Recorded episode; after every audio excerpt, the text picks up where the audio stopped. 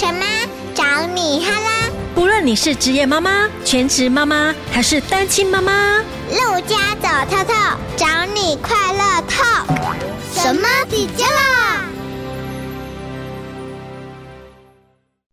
！Hello，大家好，我是陆佳。我们常说呢，孩子就像一颗种子一样，我们要用爱还有耐心来浇灌它，它就会长得跟大树一样茁壮。在暑假期间呢，特别需要这个希望种子，因为暑假期间可能很多妈妈都忙于工作，那孩子可能在家啊，所以我们可能都会疏忽孩子的一些行为啊。那今天呢，我们特别邀请来了一位神妈，她本身是法律研究所毕业的，也在法院工作了有二十年。年的资历，他带的五颗希望种子来到我们节目当中，要送给所有的妈妈，希望可以把这个种子种在孩子的心里面，让他们呢能够深植心田，永保平安。好，让我们欢迎今天的神妈依兰。Hello，大家好，我是依兰，很开心今天在神妈底加拉这个节目来跟大家交流妈妈经。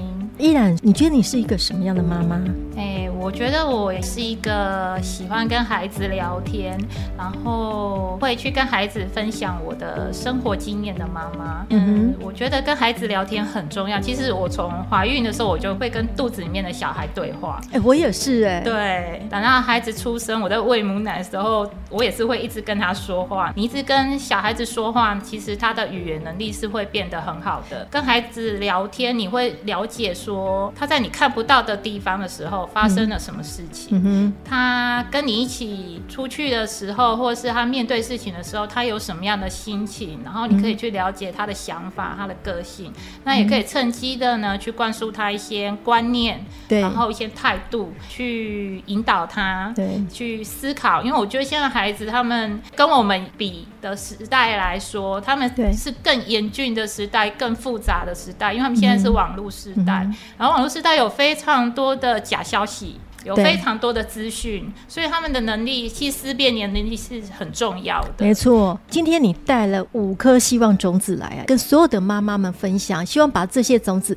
可以深深的种在孩子的心里面。有哪五颗呢？好，我现在介绍一下。第一颗就是希望孩子不能够碰毒品，还有赌博跟烟品。对不对？对。哦，那这第一颗希望种子里面还有三颗小小的种子，就是我刚刚说的嘛，毒品、还有赌博跟烟品。那我们现在来讲毒品好了，他们的管道从哪里来呀？这些毒品，因为他们现在是网络的时代，所以他们取得一些毒品。当然，毒品它是有分级的，对、嗯，它在我们的国家分级里面，它是有四级毒品：一级、二级、三级、四级。嗯、那一级可能是我们比较常见的海洛。因、吗啡，然后鸦片、骨科碱这种东西，嗯，这种东西其实是很贵的。它是不容易取得的，但是二级毒品呢，我们可能会常常听到大麻、安非他命、摇头丸、嗯。读书时代这个东西是比较常听到的，夜店会有，对，没错，可能是会被放在呃水里面呐、啊，然后不知不觉喝进去那一种吗？是那一种吗？嗯、对，会有。然后三级毒品也会有，三级毒品是我们比较常听到的是 K 他命、嗯、K 他命它是一种迷幻剂，我们讲的强奸药丸，它是放在饮料里面哦，饮料然后喝了就没意识。你说这个是 K 他命？对，K 他命哦，跟安非他命有什么不一样？呃，安非他命它是一个中枢神经的兴奋剂，所以它是拿来助兴的。比如说我们在开 party，、嗯、那我们吃了安非他命之后就会很嗨、嗯。这个算不合法吧？在台湾是非法的，不合法。那在国外呢？其实，在国外也是不合法。其实所谓的管制毒品，应该说所谓的毒品，它就是管制药品。嗯哼，对，就像我们前一阵子有一个新闻，我不知道你有没有注意到，就是新北市的幼儿园的案件。嗯、那个案件其实我们想，大家也被上了一个全民的知识课程、嗯，大家开始了解什么叫做苯巴比妥。对，苯巴比妥它本身是一个三级的毒品，嗯、但是其实它也是一个三级的管制药品。嗯、那药毒其实是一线之隔。其实我觉得上帝让任何的物质存在这个世界上都是有道理的，嗯、好好的运用它是能够救人一命的。但是它过量或是长期的使用，它就有可能会产生。生危害。那它的功能有点像安眠药，对，它是属于一种镇定剂。嗯、所以是不是为了要让孩子安定下来？其实苯巴比妥它在孩童的用药是不 OK 的、嗯、哦，所以它不能用在孩子身上。对，因为这个新闻我还蛮关注的。嗯、一旦毒品进入幼儿园，那就是非常严重的事。对，所有妈妈应该都很关注这一个。对，所以我有去看了一些医学的资料，嗯、它这个东西其实在儿童的用药只有在严重癫痫的儿童身上可以用，哦、因为它是在小孩子不正常、非常异常的放电、有生命危险的时候，它需要靠这个药物去让他镇定下来、安定他的情绪，安定下来。嗯、对，其实它本身是一个很容易成瘾，它的危害性比它的用药性更大，所以其实它已经很久很久就被禁止使用，嗯、现在还是会有，但是它就是在一些很特定的疾病，嗯、当疾病是更危险，一定要靠这种去用的时候，是在。医学的领域，它是可以合法使用，但是那个剂量也是要非常严格的控管。哎、欸，所以说像幼儿园这个案件的话，是因为家长发现孩子他的情绪上的问题吗？对，不过我要先讲，嗯、因为后来我追踪这个案件啊，嗯、他们一开始是做抽血的检验，我不知道他们有没有做尿液检，但是我知道到最后有去做毛发的检验。嗯、那毛发检验它是可以验出六个月以内你有没有使用过毒品。那他们去验的结果是没有的，但是没有的状况之下，我们也只能推论说，这些小孩身上他们可能是没有用过苯巴比妥的，嗯、但是。因为他这个案子一开始的时候是是因为家长有发现小孩他有一些很奇怪的行为，哪些奇怪的行为？呃，我有去看了一些影片，是家长自己出来说，他其实说的那个行为，我也觉得应该不是乌龙的误会，因为、嗯、而且他那个情绪反应是有点被咖喱松牙。嗯哼，苯巴比妥这个有没有可能六个月以后他就验不到了？他其实慢慢的，其实他就没有了。我们人体本来你吃药以后几天以后就没了啊，所以你也验不出来孩子身上的残留物。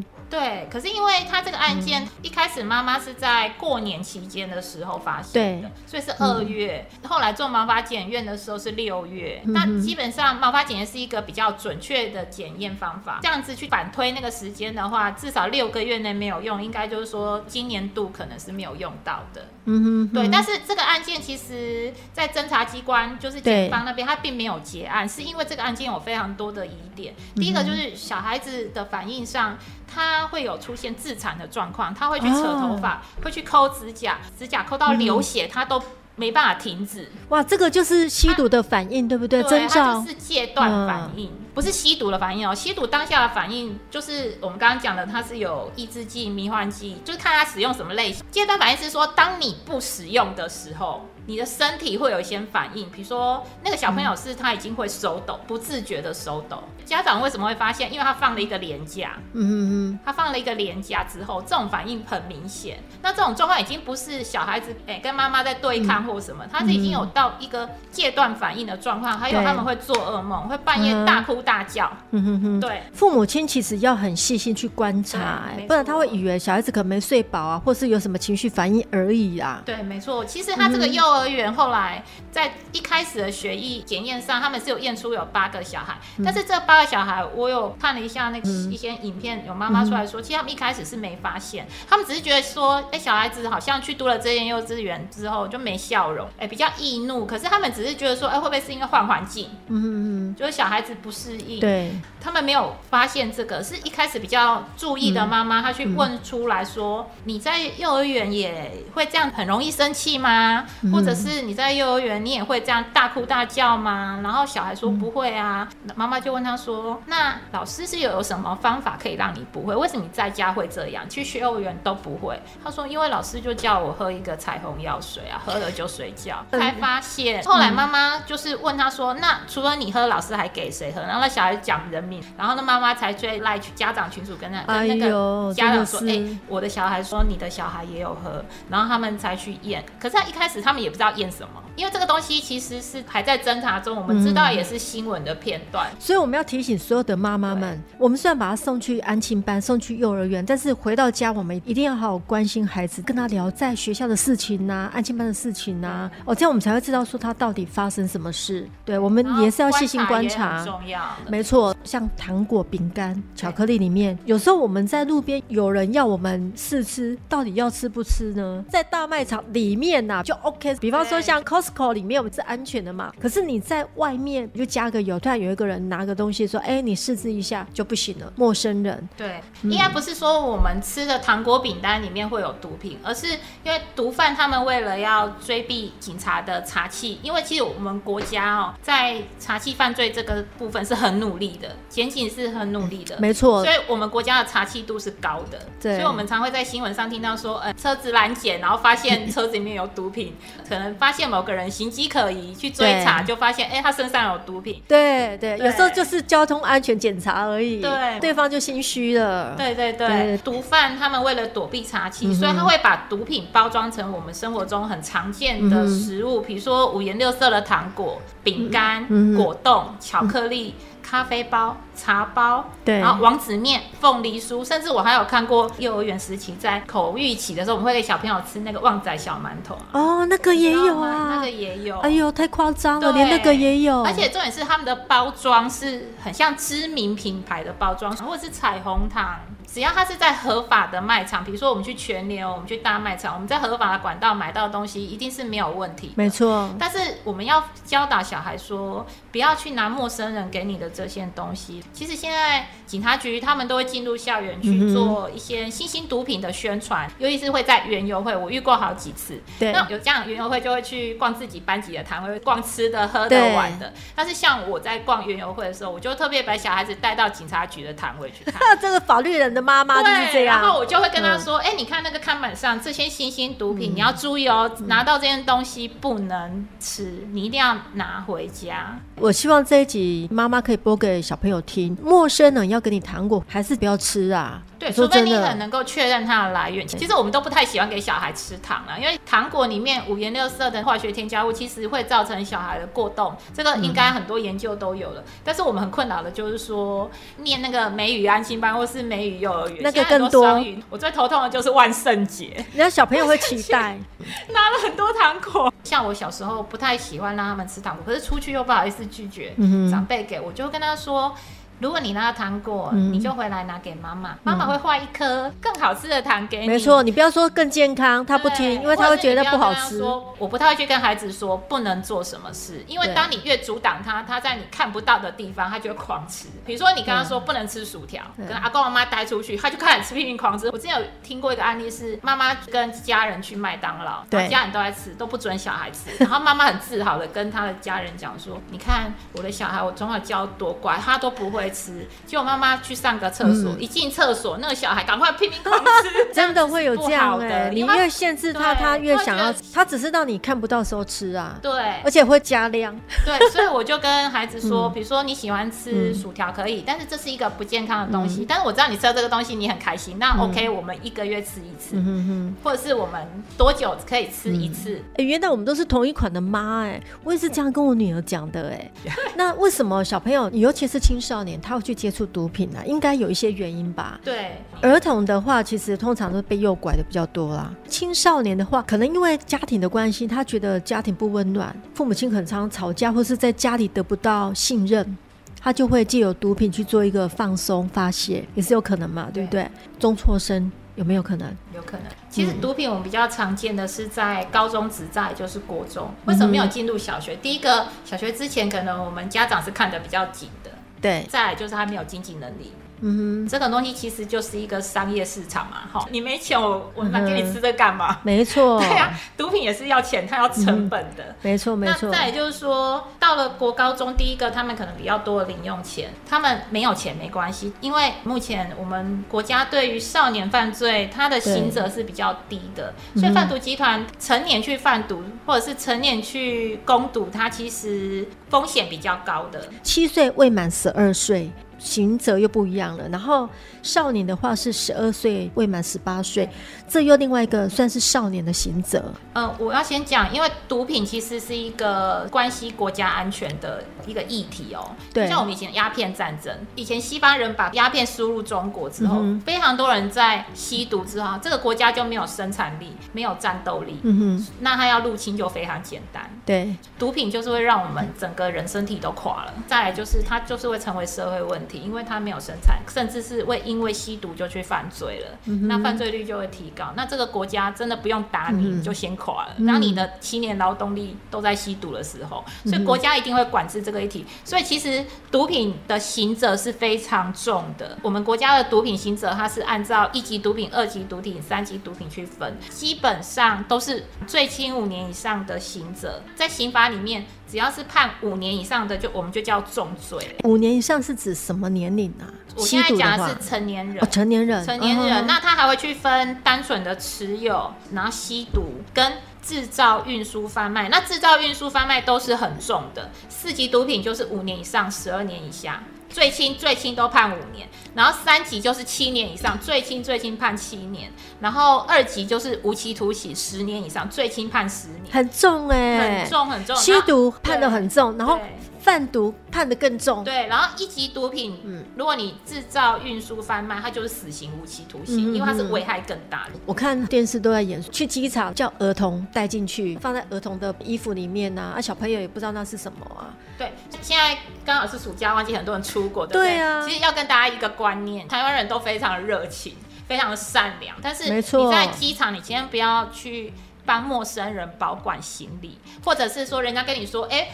我的行李超重了，我看你行李很少，你可不可以借我托运一下？哎这个？这个很容易就说 OK 呢，或者是跟你说，哎、欸，我去上个厕所，嗯、你帮我看一下我的行李行不行？哎、欸，我们台湾人都很热心，会说 OK OK 没问题。我觉得家长很伤脑筋，因为第一个我们要教小孩善良，嗯、我们要教小孩要信任，嗯、现在我们又要教小孩要存疑，然后教小孩要防备。其实陌生人是比较好防备，嗯、我们最怕是认识的人。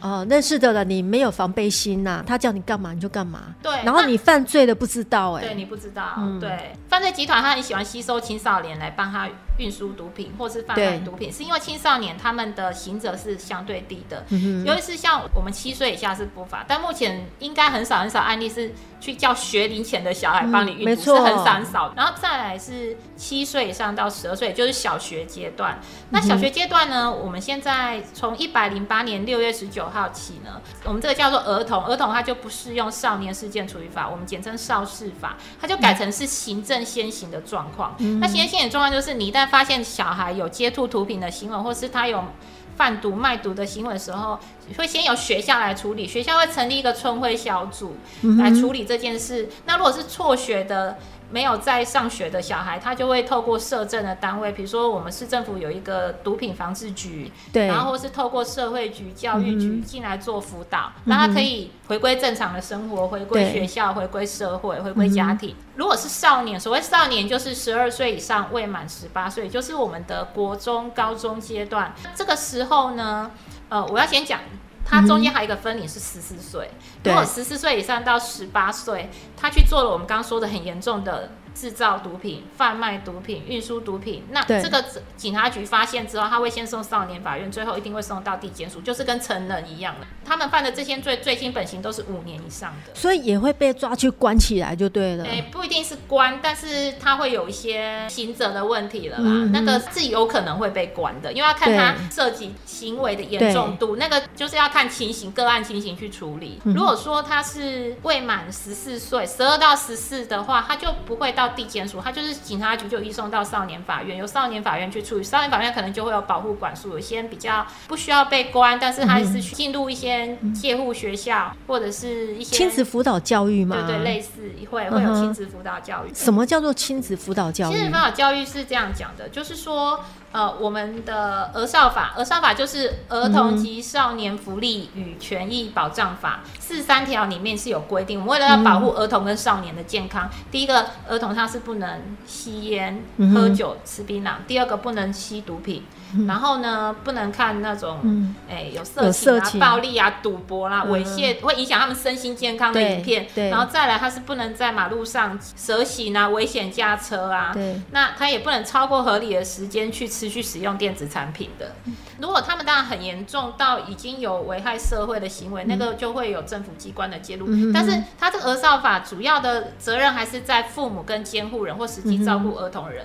儿童不能做这件事情，所以法律课予了父母、监护人他们或者实际照顾儿童人，他们必须要禁止小孩去做这个行为。就像毒品这件事情，在儿少法一百零二条里面，就是说，如果你家长违反了禁止义务，你必须要接受四个小时以上五十个小时以下的亲子辅导教育。也就是说，家长家长要去受教育，不是小孩，不是是小孩有小孩的处置方法。好，那我们刚刚讲完了毒品对人体的危害之后呢，紧接着呢，我们要来讲赌博这件事情。赌博它到底对孩子会造成哪些不好的影响呢？什么样才叫做赌博的行为呢？小学跟国高中、大学这个阶段啊，他们最常赌博的是哪些？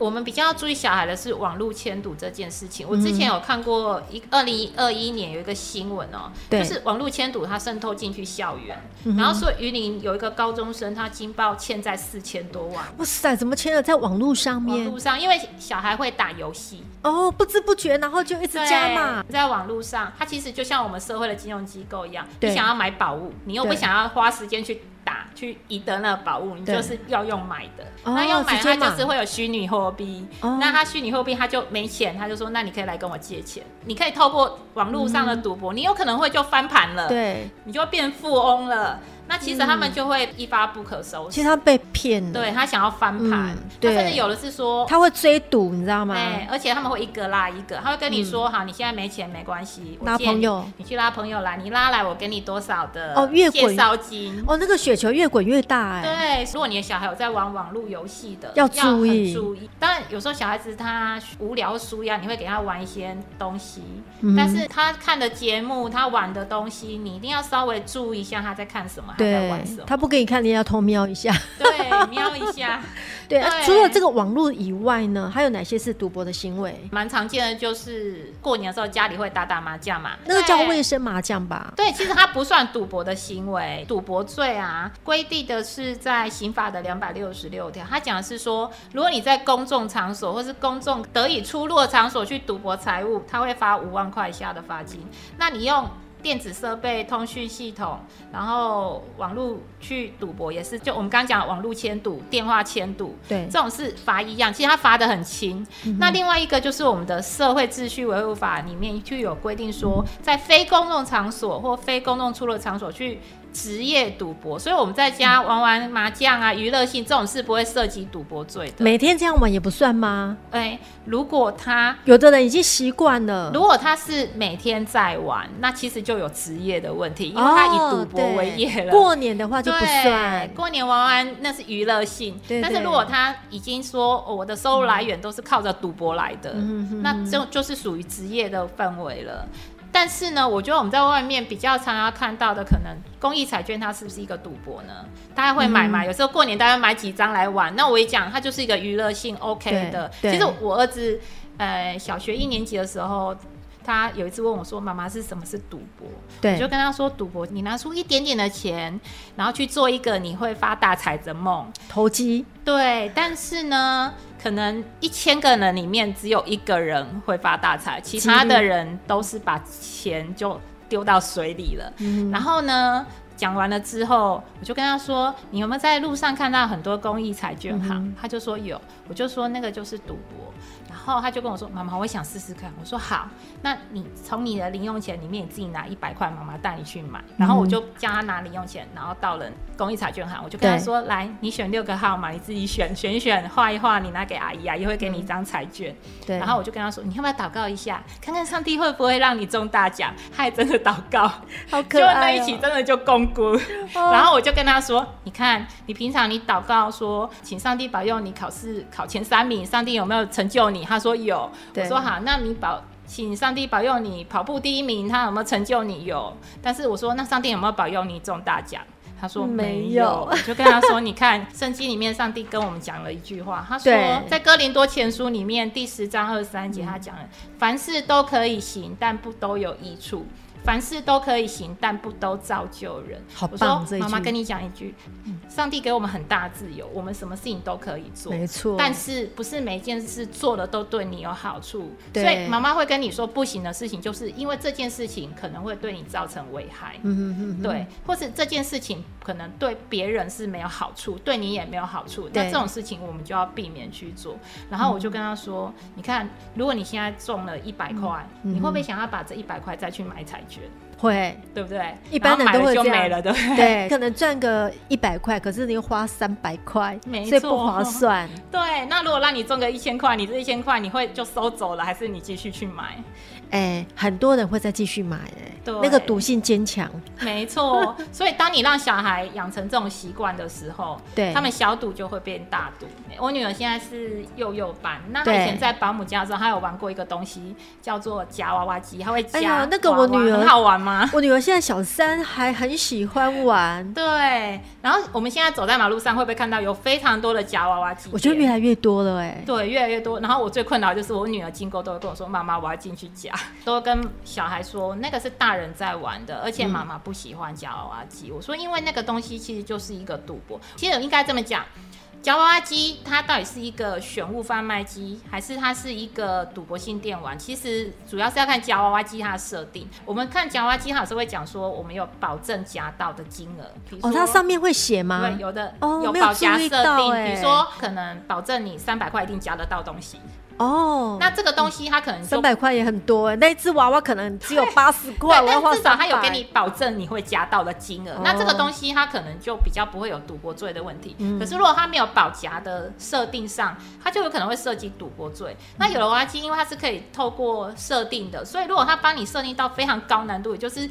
到绝对夹不到的程度，那他可能还会有扎气嘴的问题。哦，因为他有的夹娃娃机，你怎么夹都夹不起来，快要掉下来的时候，然后就松掉了。对。哦，所以这就是技术上的问题。对，那是一个技术上。哦，所以这个有时候我们自己也要去判断哈。哎、欸，其实应该这么讲。赌博这个东西一开始有些东西都是从娱乐出来的，没错。对，它其实也可能有掺杂一些数学的概念这样子，或者是一些几率的概念。但是你要不要让小孩养成这个习惯？其实我们的娱乐有很多，我们其实从小要帮小孩建立健康的娱乐，比如说带他出去运动，很棒哎。对，或者是说帮他建立一些舒压的管道，让他去学一些才艺课，对，或者是说让他学钢琴，他自己烦躁的时候可以去弹弹琴，会舒压，其实都是很。好的，就是要有健康的舒压的活动，所以这个就是大人要去培养他这样的一个特质啊。特质对，赌博会造成什么样的后遗症？小行为会变成大问题。如果你让孩子习惯了，就是他很常会玩夹娃娃机这些东西，或是我玩赌博性电玩。我所谓赌博性电玩就不是单纯的打电动而已，它是还有涉及了一些金钱的交易这种东西。他玩大了，他可能就会出现野心变大了，野心变大，或者是说他会觉得，哎，他里面赚到一次钱或者是什么的，他就会觉得说，哎。原来这个东西可以让他很快的获得他想要的东西哦，他就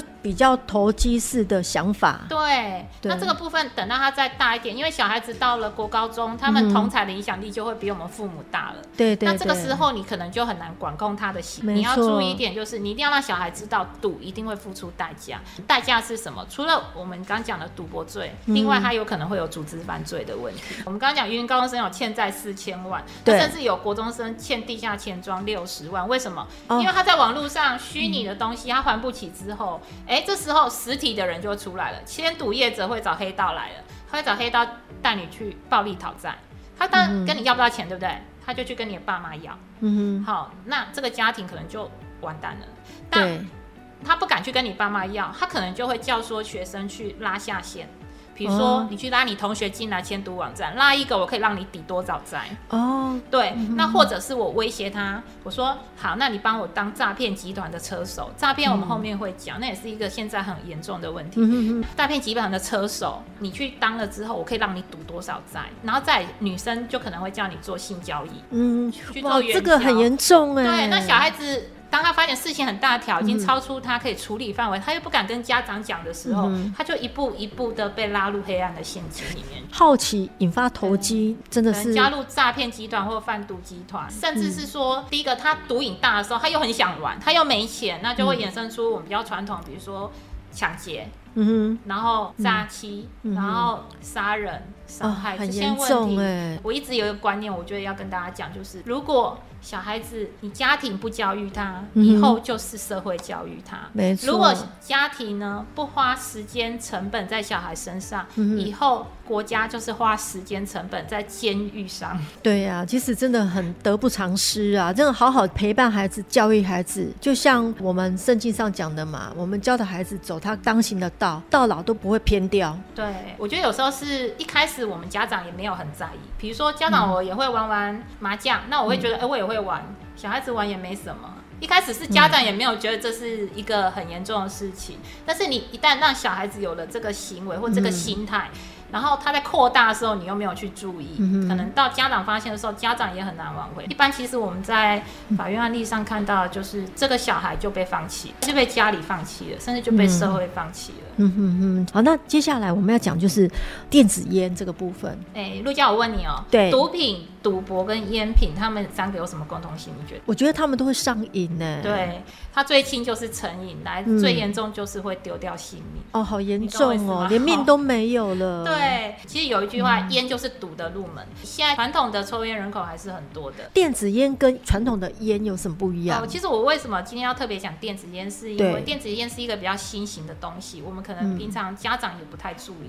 嗯、那可是最近我开始在路上，我会看到有人在抽电子。是怎么样啊？我都没有注意到哎、欸。哎、欸，其实电子烟它跟传统烟品不必要，传统烟品就是一根烟嘛，很臭的味道。对对对，有对味道很敏感，所以二手烟、三手烟，我很不喜欢。香烟的味道，没错，所以我都会跟小孩讲说，哎、欸，有人在抽烟，我们就要赶快离开那个环境。其实我经常跟小孩说，我说、嗯、我们要做自己的主人，嗯、我们不要辛苦赚钱，然后把钱去买烟、买毒品，然后让烟跟毒品变成我们的主人，那不是很笨吗？没错，没错。对呀、啊，就跟他说，你看那些人真的是很笨，他花了钱，然后去买那些东西，然后来残害自己的身体。嗯、你说那个电子烟的造型，有时候我们看不出来人家在吸，对不对？其实电子烟它的查气是比较困难的，嗯、因为电子烟呢。为了吸引年轻人，对，它会在里面增加了很多的，比如说像水果的香味、花的香味，哦、它并不是传统那种很臭的味道。而且你刚刚说它有时候会做的跟口红一样，对不对？对，也有可能会做的像口红随身碟，就这样吸哦。对，它带入校园是很难查的，你知道吗？因为中职老师去检查书包，谁会去看到女生带一条口红？哦，所以它其实是电子烟，带一个随身碟很奇怪。哎、欸，我们节目很多老师跟家长在听，你们要注意哦，真的，真的有时候书包里面有一些奇奇怪怪的东西，你还是要了解一下。不是口红就是口红哦，口红有可能就是电子烟哦。在路上我是有看到类似像传统的烟斗，但是它是没有插烟的，嗯、然后或者是说它是有一个很像一个管子，像笛子的东西，哎、欸，应该反正你就是一个管子的东西。其实它造型是非常随身碟，对不对？你说的，对，嗯、这是目前也有的。嗯、然后再来有电子烟，它是会让你觉得，因为我刚刚讲了，它会添加香味，嗯哼，香味其实是化学的东西。但是你吸了，你会觉得哎、欸，好香好甜，上瘾了。对，会上瘾。然后再其实它也是有尼古丁嘛，对不对？它有。嗯、然后再就是说，它会加 LED 灯光，就会觉得很酷、哦、好炫，很炫哦。对。然后青少年就会觉得哇，这个东西好酷好炫。你知道我们国家有多少青少年在抽烟吗？有将近六万名的青少年在抽烟。那他们接触抽烟的起因，大部分都是好奇，或是朋友都在吸。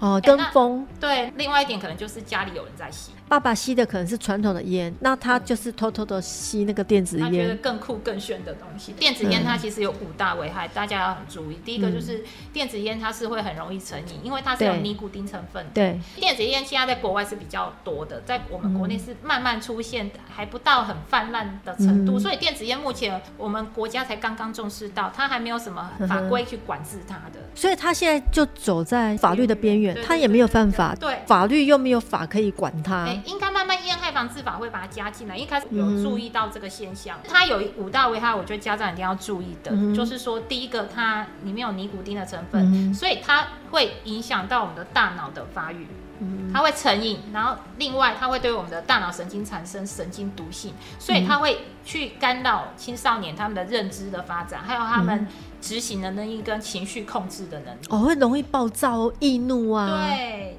然后在身体的危害上，它可能会气喘，就是哮喘那一种嘛，哈。对，然后电子烟它跟传统烟民不一样，是因为它会添加一些不明的化学成分，所以比如说它有可能也会有致癌性，比如说它添加了甲醛、亚硝胺这种东西。对。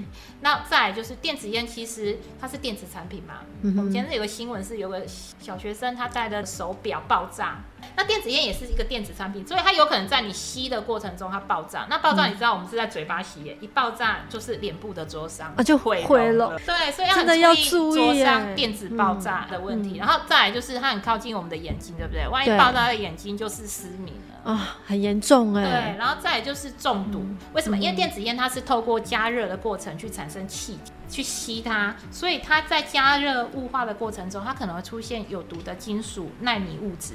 它这个东西就像空气污染这样，它会进入我们的人体，就会产生毒性。嗯，然后再来就是有人会在电子烟里面去添加禁药，所谓禁药就是毒品哦。电子烟很好取得哦，它在交友 APP，甚至是一些网购上，它很容易拿到。但是你不知道卖给你的人在里面加了什么东西。哎、欸，所以真的就像你讲的，毒品、赌博、烟品真的都有相关联的。对，而且当你成瘾了之后啊，你就变成去吸毒。当你烟没有办法让你满足的时候，嗯、你就会去接触更厉害的东西。哎、呃，除了电子烟以外，提醒爸爸甚至妈妈们，传统的烟也尽量就是不要吸啦，因为这个也会影响到孩子。孩子觉得说啊，你可以抽烟，那我是不是也可以抽电子烟？我们就身教，是大家为了健康，大家都尽量不要吸。而且传统的烟还有二手烟、三手烟呢。没错，光是第一颗种子哦，我就觉得内容非常的丰富了。好，那我们现在来讲第二颗种子，未满十八岁不能够有性行为。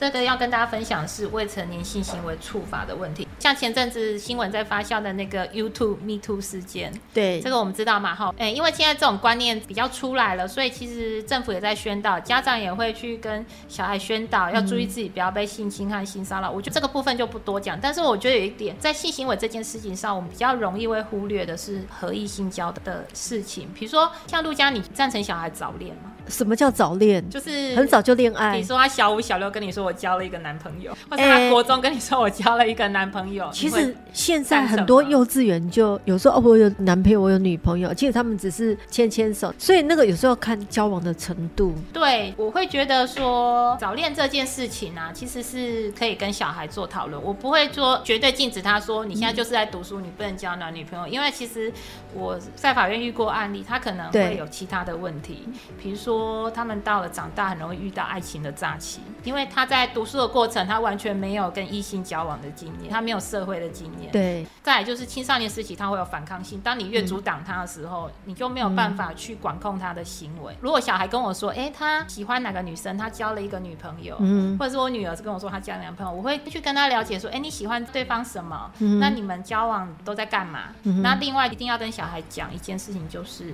在你们没有满十八岁之前，绝对。不能发生性行为。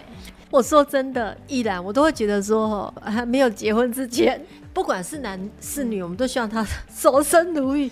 妈妈还是这种传统的观念，没有真的。那那种基础上是这样讲，但是其实我我为什么要讲未满十八岁？其实我们从小就要跟小孩建立正确的两性观念，像身体自主权，我觉得这个大家都会教，因为我们刚讲什么 Me Too You Too 事件，大家都会很重视。对，然后再来就是说，我们还要去跟他们讲说，你们不能违反别人的意愿，随便去触碰他人的身体，嗯、这就是加害者的角度了嘛。我们不能随便碰他，有时候你可能觉得没什么，人家觉得他被受到了性骚扰或性侵害，这个我们都是要教的。但是我觉得还要跟他们讲一件事情，就是说自我负责的能力。小孩子开始对性有意识的时候，他在问你问题的时候，你是怎么样回答他的？我会教他、欸，哎，我就会实际上告诉他什么状况。对对啊，只是说你现在还小，你不能够这么做。对啊，那他们会很好奇，就是说啊，为什么会这样子就生小孩了？这其实我觉得孩子是聪明的，嗯、上帝创造小孩其实给他们非常大的可能性，嗯、他们是会懂的。当你给他足够多的资讯，嗯、那为什么我要讲这个议题？是因为两小无猜，有时候不自主的就会发生出身体的接触。但是你身体的接触，你的界限到哪里？我觉得一定要让给小孩知道，就是。你可以交男女朋友，但是你能够自我负责到哪个程度？当你发生了性行为，可能会怀孕，嗯、你养得起小孩吗？嗯、这个你要让他们去想。我儿子有一天很可爱，我儿子小一，他一次看到我跟我说，妈妈。如果我将来结婚，也会像你现在这么辛苦吗？我就跟他说，对，养小孩是很辛苦的。然后，所以你要非常慎重的决定你要不要养小孩。我女儿都说不要，我以后不要生小孩，生小孩好痛。我就有跟她讲说剖腹的那个过程。我们做家长哦，其实能够去跟小孩分享我们人生的经验是很棒，会让他们有足够正确的资讯去做选择。对，因为我们也不可能二十四小时跟着他们。没错，他在你看不到的地方，其实。他会做出什么事，还是要靠他自己的控制力跟他自己的选择。这个就是平常我们家长的教育啊，对，就是要深植在他们心里面。心里面，所以有些观念你要让他知道。没错。那为什么要讲这一？这个是因为我们的刑法里面所谓的性自主权，嗯、它是以十六岁为界限。对。我们为了保护小孩身心的发育，所以在十六岁之前发生性行为，我们刑法是会管的。对，所以法院上其实我觉得遇到一个很多的问题是说，其实小孩他们可能没有满十六岁，比如说小五、小六、国中，嗯、他们谈恋爱了，然后发生性行为，发生了性行为了，结果被家长知道了，有的家长他就不行了，嗯、他就会非常的生气，那他可能就会去报警。如果两个孩子都是两情相悦的，也不行，对不对？对，为了要保护小孩。嗯，十六岁以下是不能够有这样的性行为。像我，我妹妹本身在学校当小学辅导老师，嗯、她就处理过小五、小六的学生，然后在学校的厕所发生性行为。嗯这个一定要呈报了啊！对，学校要处理。那这怎么办？其实学校会处理啦，但是主要还是在家长。我们的刑法里面，在刑法两百二十七条、两百二十七之一、两百二十九之一，它是有规范对未成年性交猥亵罪的。对未满十六岁以下的为性交呢，它最轻是处三年以上，很重，非常重。然后呢，对十四岁以上未满十六岁，它是处七年以下的有期徒刑，而且。未遂犯是罚的，所谓未遂犯是就是你还没有到性器结合的程度，嗯，你只可能只是衣服脱了摸来摸去就已经可能是未遂了。哦，对，这个也是有罪的。对，但是我们其实刑法里面有一个两小无猜条款，所谓两小无猜就是说他们是合意性交的，嗯，反正两个都没有满十八岁，都没有成年人，那这时候是可以减轻或免除其刑的。我觉得这个感觉上比例应该也不少哈，不少。我后来去查了一下卫福部的统计哦，卫福部近十年的统计，我们在疑似儿少性侵害案件里面有三成的加害人是未满十八岁，而且呢，在被害人未满十六岁的两小无猜案件，其实那个比例是高达百分之四十七点四七，也就将近一半了，很高哎、欸。他们双方哦，不是只有女生是被害人，如果两都是未满十六岁的话，嗯嗯、其实男生也是被害人，他同时是加害人，他同时也是被害人。因为我们的刑事诉讼法里面规定哦，法定代理人他是可以独立告诉，嗯、所以他可以不用管小孩的意愿，他就可以对对方其他的家长提出告诉的。嗯，那。其实我们在实务上会有遇到一个问题，就是说，你知道吗？法院看的是证据，所以法院会叫孩子来问。可是孩子他觉得我是合意性交，我们是两情相悦，我还要去告他？对呀，我们是相爱的啊。对呀，我根本没有觉得我被性侵害呀。只是父母亲觉得说你不应该这么做。然后我现在来作证，要派他被坐牢。对，所以他会造成亲子关系的伤害。其实要预防啊。对，家长可能他会跟小孩说：“你受伤了，你不知道。”或者是说你的价值观有问题，嗯哼，只要在法官面前就照爸妈讲的就好了。可是其实那个会对小孩造成一个伤害，会觉得说我的感受一点都不重要。刚刚听你讲说哈，有一个国中的男生，他跟几个女生，这个是大家可以去搜寻一下这个新闻，这真的是很夸张的新闻。他是在二零二一年，也就是两年前而已，两年前的新闻。一开始是一个脸书的截图的转载，他是一个桃园的妈妈，他的小孩子十五岁，然后两个月。内跟国中各个年级总共五十个女生发生性关系，他们都是合意性交。然后呢，里面五十个人里面有三个人怀孕。这个妈妈真的很崩溃，她发文在脸书上找桃园的律师来帮她处理这个问题。小孩没有未成年，她一旦做了侵害别人的事情，嗯、就算是合意的，但是因为我们刑法上就认为这是一个性侵害行为。嗯、这时候呢，家长他是要负连带赔偿的责任的。嗯刑事会被判刑有一个前科，对民事的部分，对方的家长是可以跟你求偿的。嗯嗯，比如说一个已经成年了，一个没有成年，嗯、那没有成年的可以跟成年的那个人求偿。嗯、那如果两个都没有满十六岁，他们可能是互相可以求偿的。嗯、那进入了法院就会变成纷争非常多。第一个，你可能会造成你家庭关系，你跟孩子的关系上，如果你没有处理好。亲子关系就会造成紧张跟破坏，嗯、然后在诉讼的过程是冗长的。对，然后小孩子是要不断的在法庭上面对法官的询问，嗯、他必须要一直去没事也讲到有事，嗯、但这个我觉得对孩子伤害最大的是他的心理。没错，没错。那所以我们其实是要跟孩子预防这件事情，要跟他说，哎，为什么妈妈希希望你至少十八岁，你成年之前不要发生性行为，因为他可能是有刑责，嗯，他不是你们互相愿意就可以。万一你怀孕了，嗯，你有这个生命，你要对他负责任，你有没有那个能力还在读书，没有经济能力？我觉得这些资讯是我们应该要让小孩知道的，而不是说我命令你就是不能做，你要让孩子知道为什么不可以做，嗯哼，那他自己就会有控制力，他会节制。没错，没错。今天真的聊得非常的愉快。毅然带来的五颗种子，我们只讲了两颗，你看就这么丰盛。暑假期间呢，真的是请爸爸妈妈们要特别留意自己的孩子。另外三颗种子，我们留到下集，下个礼拜四晚上九点，哦，我们再来听。那毅然，你有没有想要给爸爸妈妈们提醒的话？关于孩子的部分，在小的时候呢，请帮他培养一个健康的舒压的习惯。就像我刚刚讲，帮他培养运动的习惯，或者是才艺，然后让他有一个正常舒压的管道。因为其实我们刚刚讲的毒品，嗯、他除了不小心接触，或者是说他可能真的被同侪影响以外，嗯、还有一个就是他们的课业压力很大。对，有时候为了舒压，其实毒品你要你不要觉得都是有问题的小孩会接触到的了。嗯、我们也是有遇过那种社会高知识分子去接触毒品，比、嗯、如说。律师、医生，他为什么？因为他们工作压力很大，他需要靠这个东西来舒压，或者是提神。哦，就我们刚刚讲的那个中枢神经兴奋剂，因为他们可能长时间的工作，他需要提神，或者是我们讲的大卡车业者，大卡车也会吃槟榔嘛？对对。为什么他们要提神？那甚至可能会跟你说，哎，这个东西其实可以让你提神，他就用了，不小心就用成瘾了。对对对，这个也是要很注意的。然后有的是因为课业压力太大。家长一直逼他念书。嗯、之前看一个新闻，还有有一个小学的学生，他考了前三名，他没有考第一名，嗯、被他爸爸打，还上传脸书，嗯、说这就是你考，哎、欸，我记得是第五名吧，这就是你考第五名的代价。孩，孩子已经很努力，他已经拿到奖状了，你还这样子打他，其实对他们来讲会造成非常大的压力。对当他没办法舒压，嗯、他又没有一个健康的舒压管道的时候，嗯、他可能就会比较容易去接触这些东西，烟品、嗯、毒品。赌博，这些会让他们可以。